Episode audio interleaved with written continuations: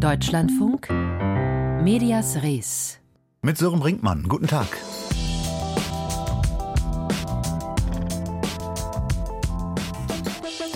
Politik und Medien. Ein Spannungsverhältnis, das kaum jemand so elektrisiert hat wie der Mann, der sich jetzt wieder aufmacht, US-Präsident zu werden, Donald Trump.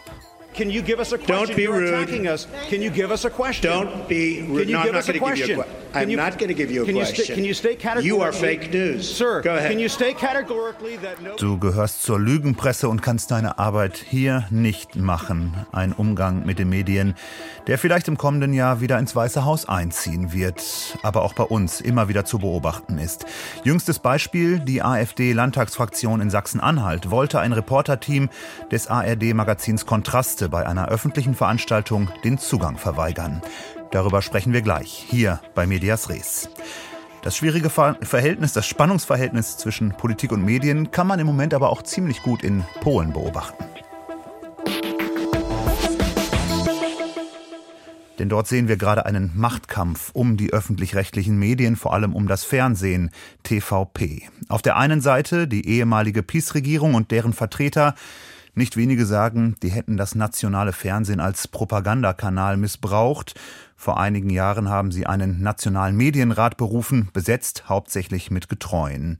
Auf der anderen Seite die neue Regierung um Ministerpräsident Donald Tusk, die erklärt hat, sie wolle den öffentlich-rechtlichen Rundfunk wieder unabhängig machen. Doch deren geplante Medienreformen wurden jetzt durch Gerichtsentscheidungen gebremst. Die Frage an unseren Korrespondenten in Warschau, an Martin Adam. Was haben die Gerichte in dieser und in der vergangenen Woche denn entschieden?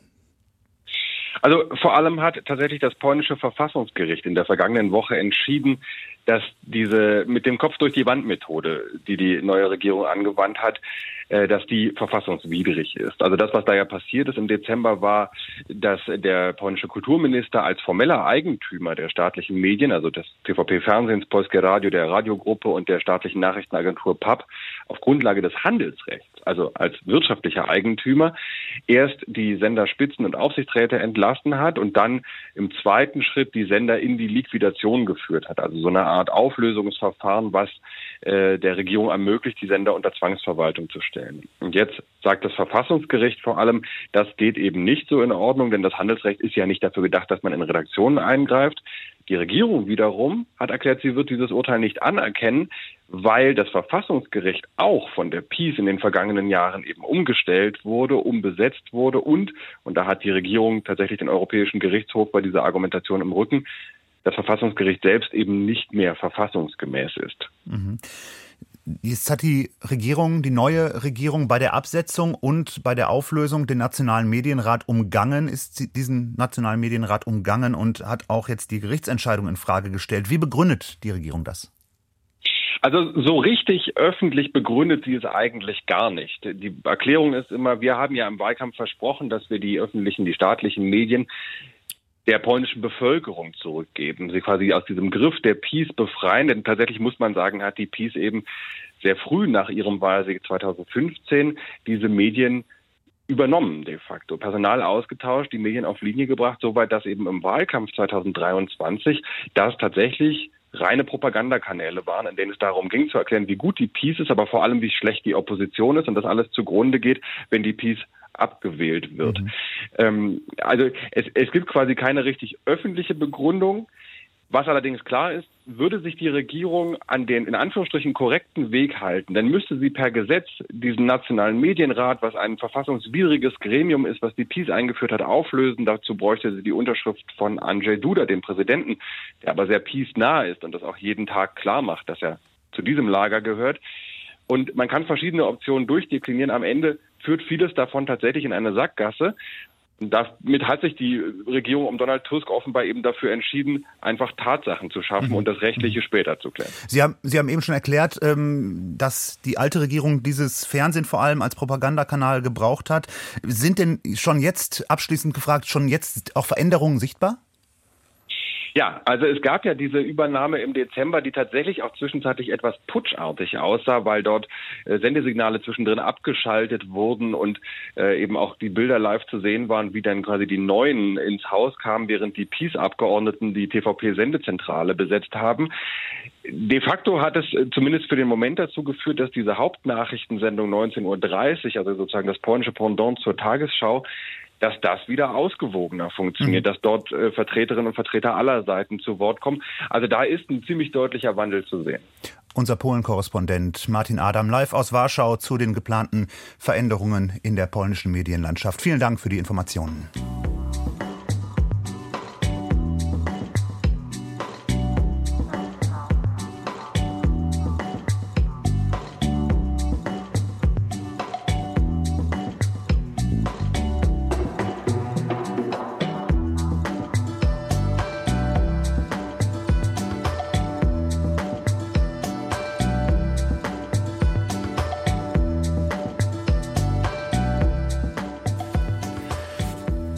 Konspirative Treffen, Geheimtreffen oder sagen wir es mal ganz allgemein über Treffen ohne anwesende Journalisten, da wird ja gerade ausführlich diskutiert.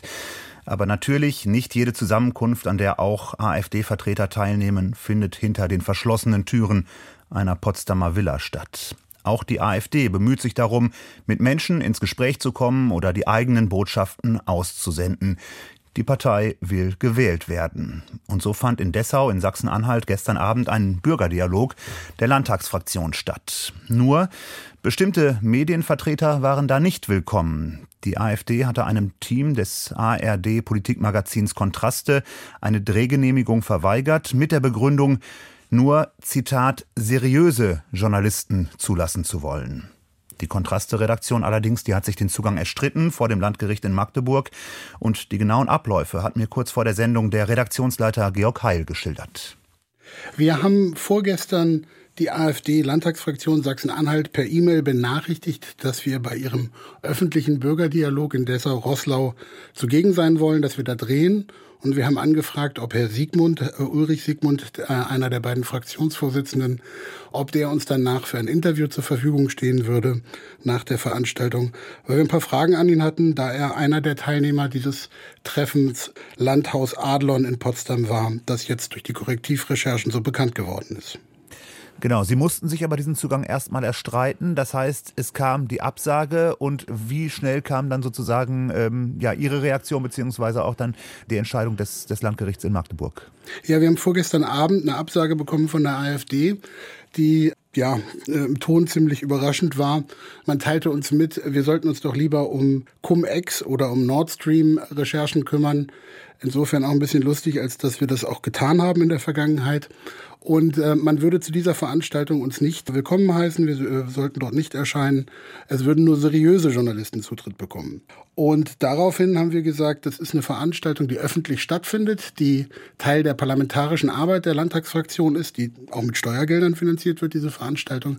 Wir haben ein Recht, dort zu sein, insbesondere wenn man glaubt, man könne sich Journalisten danach aussuchen, wie genehm sie in äh, einem seien. Ich bin meinem Sender, dem RBB, sehr dankbar, dass noch am gleichen Abend äh, das Justizariat und ein Anwalt beauftragt wurden, da eine, ja, eine Klage, eine juristische Anstrengung zu unternehmen, um am nächsten Morgen gleich eine einstweilige Verfügung gegen die AfD-Landtagsfraktion zu erwirken. Im Landgericht Magdeburg wurde dann gestern Mittag entschieden, dass die AfD uns den Zutritt gewähren muss, dass Kontraste-Reporter die gleichen Rechte haben müssen auf dieser Veranstaltung wie andere Journalisten auch. Und das Ganze wurde auch noch strafbewehrt. Gegen die beiden Fraktionsvorsitzenden sollte man uns nicht den Zutritt ermöglichen. So steht es in der Verfügung, mhm. äh, drohten 250.000 Euro Strafe oder sechs Monate Haft wahlweise. Mhm. Und wir lernen eine Methode, um von kritischen Fragen abzulenken, ist es, auf andere Missstände hinzuweisen. Herr Heil, Sie hatten dann Zugang. Wie gut war denn die Berichterstattung dort möglich oder war das Reporterteam dann eingeschränkt? Ja, das war in der Tat eingeschränkt. Wir wurden, der Kollege wurde mit dem Kamerateam, Tonassistent, Kameramann und Reporter, die wurden an der Tür empfangen. Kühl, aber formal korrekt und ihnen wurde eine Ecke in diesem Raum in der Gaststätte zugewiesen. Sie, äh, sie sollten sich nicht aus dieser Ecke entfernen als der Kollege dann versucht hat, ein Kameramann versucht ja immer auch mal andere Perspektiven einzunehmen, sich zu bewegen, wurde er auch gleich wieder auf seine Ecke verwiesen. Und dann war es natürlich so, dass dieser Raum, der sehr äh, voll war, ungefähr 100 Bürgerinnen und Bürger, die bei Schnitzel, Cola und Bier dort der Podiumsdiskussion lauschten und in diesen Bürgerdialog eintraten, denen wurde verkündet, die ARD sei da, ein Medium, das ähm, regelmäßig lügen würde und äh, die Kontraste-Reporter seien eigentlich nicht erwünscht und hätten sich vor Gericht den Zugang erstritten. Das wurde mit Buhrufen quittiert. Es gab vereinzelt Lügenpresserufe. Ein Kollege von mir hat den Spruch gehört, verpisst euch ihr hier hässlichen Vögel. Man muss aber dazu sagen, das waren Menschen aus dem Saal, die nicht auf dem Podium saßen. Also es, solche Äußerungen kamen nicht von den AfD-Funktionären oder Mitarbeitenden, die dort zugegen waren. Es geht um den Umgang mit Medien bei solchen Veranstaltungen. Und Sie haben gerade geschildert, das schlägt einem zum Teil sogar Hass entgegen. Aber auch dieses verächtlich machen von Medien, ist das etwas, was Ihnen häufiger begegnet oder Ihren Teams? Ja, selbstverständlich. Die Wahrheit ist, da wo Kontraste-Reporter auftauchen, werden eigentlich immer kritische Fragen gestellt. Es geht nie um besonders positive Sachverhalte, die wir thematisieren. Insofern versucht man, Kritik von vornherein im Kalb zu ersticken, indem man delegitimiert, verächtlich macht, feigst versucht, äh, es ins Lächerliche zu ziehen. Das ist eine Strategie, die uns oftmals auch bei der AfD begegnet wo man einfach nur als Journalist äh, versuchen muss, die Nerven zu behalten und äh, sich auf seine Fragen zu konzentrieren. Und wir sehen ja, dass die AfD sowieso versucht, in vielen Fällen einen Bogen zu machen um etablierte, seriöse Medien und eher über ihnen genehme Medien, wie beispielsweise das rechtsextreme Kompaktmagazin oder direkt über Social Media Zugang zu Menschen zu bekommen. Herr Siegmund, der gestern da auch das Wort auf dem Bürgerdialog hatte, ist ein gefeierter TikTok-Star in der AfD-Szene, würde ich sagen. Sie haben Ulrich Siegmund angesprochen, der teilgenommen hat bei diesem Potsdamer Treffen, das ich auch erwähnt hatte. Ähm, haben Sie den Eindruck, seit diesem Treffen, seit den Enthüllungen und der Berichterstattung darum, dass sich die Medienstrategie der AfD vielleicht auch ein bisschen geändert hat? Ja, ich glaube, dass die Medienstrategie der AfD im Moment erstmal sehr gut koordiniert ist. Äh, was man wahrnimmt, ist, dass prominente AfD-Politiker wie Herr Gropalla, der gestern Abend in der ARD-Talkshow zu Gast war, dass die ähm, vor die Kameras treten. Bei anderen habe ich den Eindruck, dass sie eher abtauchen. Das spricht auch dafür, dass man uns nicht dabei haben wollte gestern. Und dann gibt's natürlich die drei Methoden, sage ich mal, aus dem Werkzeugkasten der Krisenkommunikation, die da lauten, man möchte zum einen ähm, den Spieß umdrehen. Täter-Opfer-Verschiebung könnte man fast sagen. Beispielsweise wurde gestern Abend auf der Veranstaltung in Roßlau darauf hingewiesen, die anderen Parteien, die nach dem Krieg gegründet wurden, die seien ja von Altnazis mitgegründet worden. Man selbst sei eine junge Partei, die gar keine Altnazis in den eigenen Reihen habe. Also der Finger zeigt auf die anderen, die seien die Nazis. Herr Höcke hat die Demonstrationen gegen Rechtsextremismus und für Demokratie mit Nazi-Aufmärschen verglichen. Ich glaube, da wird das Muster klar. Man versucht den Spieß einfach umzudrehen.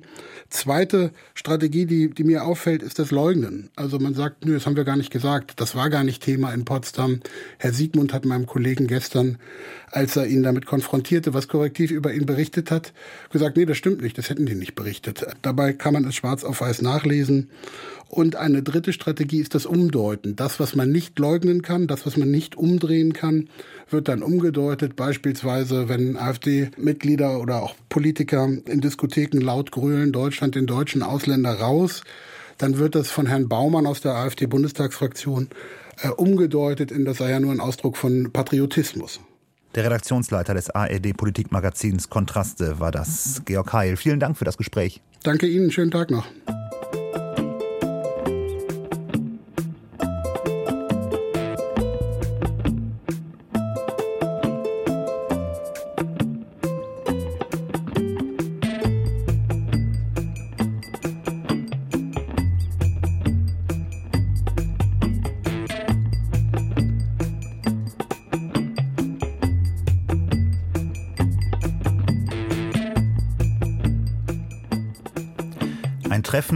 Idyllischen Norden Potsdams am Lenitzsee. Ein Treffen, das nicht öffentlich werden sollte, aber öffentlich wurde.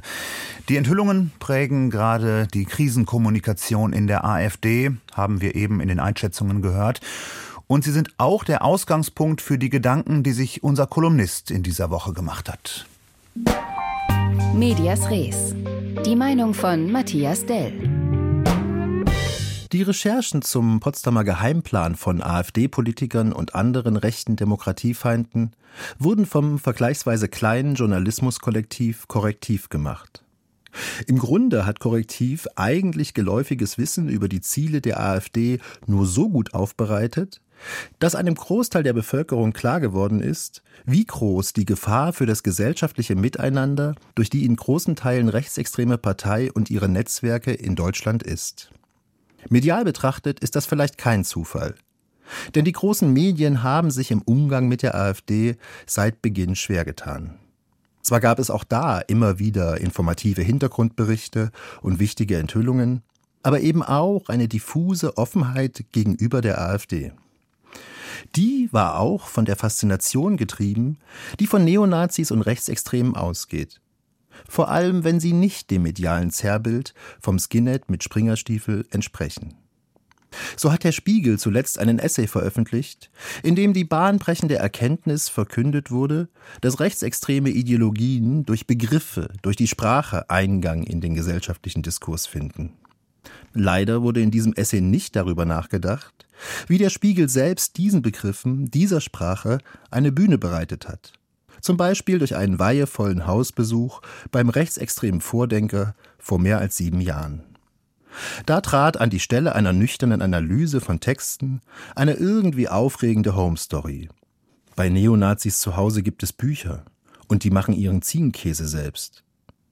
Es ließen sich zahllose weitere Beispiele aus großen Medien finden. Magazincover, die mit dem Grusel vor den Rechten spielen und diese zugleich normalisieren. Talkshows, die gern mit der Aufregung kalkulieren, die AfD-Leute bei ihren Auftritten verbreiten weil das Quote verspricht und damit die weitere Beauftragung der Produktionsfirma durch die öffentlich-rechtlichen.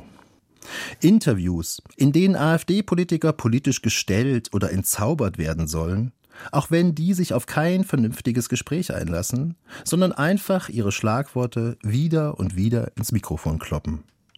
Das würde in Beiträgen, die Auskünfte von der Partei einordnen und kontextualisieren, nicht passieren. Mit rechten Reden hieß ein Buch von 2017. Das war zwar gar nicht, was es vorzugeben schien, sondern ziemlich unverständlich und albern, aber der Slogan prägte den medialen Geist dieser Zeit und prägt bis heute. Wohin dieses Verständnis, diese Normalisierung dann geführt hat, dafür hat sich nie wieder jemand interessiert. Dafür war da niemand verantwortlich. Selbstkritik ist nicht die größte Stärke von Medien. Sie wäre aber angebracht, um aus den Fehlern der Vergangenheit zu lernen. Aus der unreflektierten Angstlust im Umgang mit einer demokratiegefährdenden Partei bis heute. Insofern betrifft der Weckruf, der von der Korrektivrecherche ausgeht, auch den Journalismus.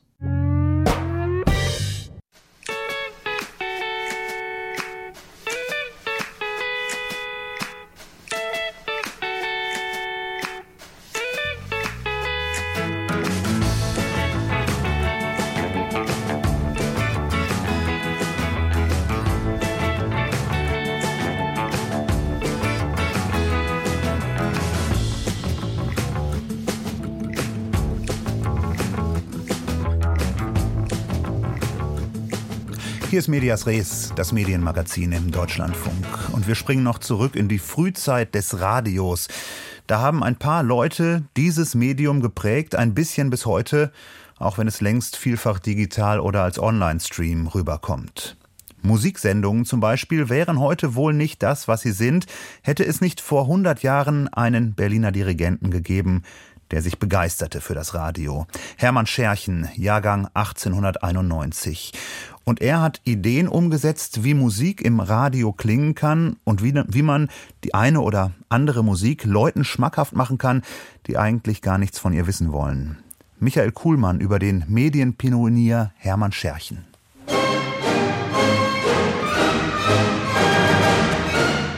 Hermann Scherchen und das Rundfunksinfonieorchester Leipzig spielen Georges Bizet.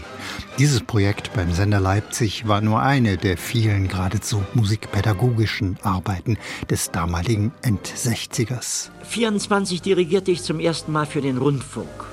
Ich werde nie vergessen, wie ich mich damals gleich mit einigen Problemen auseinandersetzte. Erinnerte sich Scherchen viele Jahre später im NDR.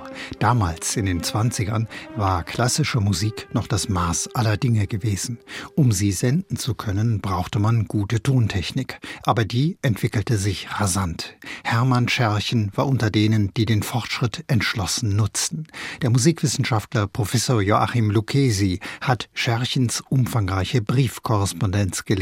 Hermann Scherchen war einer der ersten Dirigenten überhaupt von Bedeutung im 20. Jahrhundert, der sich intensiv oder man kann sogar vielleicht sagen, am intensivsten mit den Fragen des Rundfunks beschäftigt hat indem er den Rundfunk als Chance gesehen hat, ein Publikum zu erreichen mit seiner Musik, mit seiner Intention, Radiomusik oder Musik für alle zu machen. Musik für alle in einem Medium für alle, wie es damals auch Bertolt Brecht vorschwebte.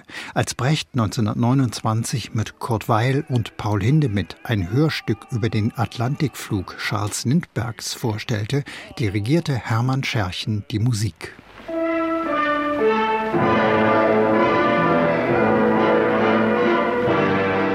Es geht bei diesem Rundfunklehrstück, kann man sagen, um die Frage, wie werden also aktuelle Ereignisse für den Rundfunk aufbereitet mit Text und Musik. Die nationalsozialistische Diktatur machte allen Pioniervorhaben ein Ende. Hermann Scherchen tüftelte weiter im schweizerischen Exil.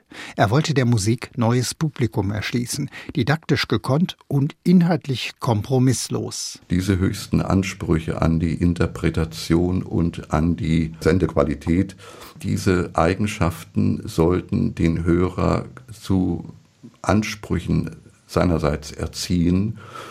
Musik zu hören ihn fordert, die ihn herausfordert die ihn orientieren lässt auf Qualitäten der Interpretation. Etwa in einer Sendereihe, bei der man unterschiedliche Stilrichtungen vergleichen konnte. Er stellt hier die Musik ab dem 16. Jahrhundert bis ins späte 19. Jahrhundert in Form von Beispielen dar.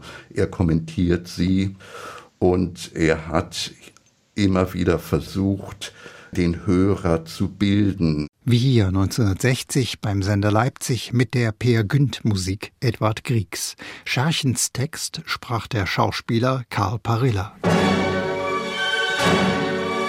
Noch immer ist es das Gleiche da oben. Die See kann vor Norwegen nur trotzen und toben. Ein Wetter kommt herauf, im Westen wird's trüb, Sturm bricht los. Bei solch einem Sturm ist der Herr eigen, da steht es nicht an, ihm die Stirne zu zeigen.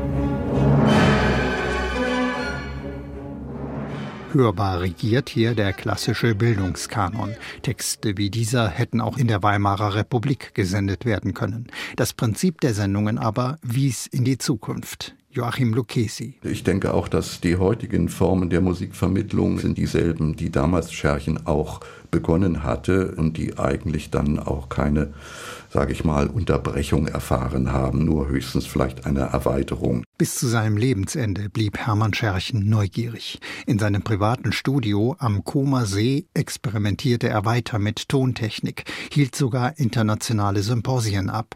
Es war tragisch, dass dieses Studio nach Scherchens Tod aufgelöst und die kostbare Technik in alle Winde zerstreut wurde. Scherchens Briefe aber sind erhalten und Joachim Lucchesi bereitet gerade ihre Veröffentlichung vor, in gleich mehreren dicken Bänden. Eine Edition, die sicher auch vieles erzählen wird über das aufregende Medium Radio.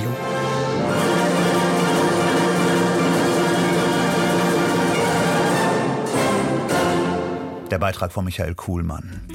Die Unmenschlichkeit des Bolschewismus hat Georgi Djemidov vor Jahrzehnten schon in einem Roman beschrieben, der jetzt erstmals auf Deutsch erschienen ist. Thema gleich im Büchermarkt. Das war Medias Res im Deutschlandfunk mit Sören Brinkmann. Bis bald.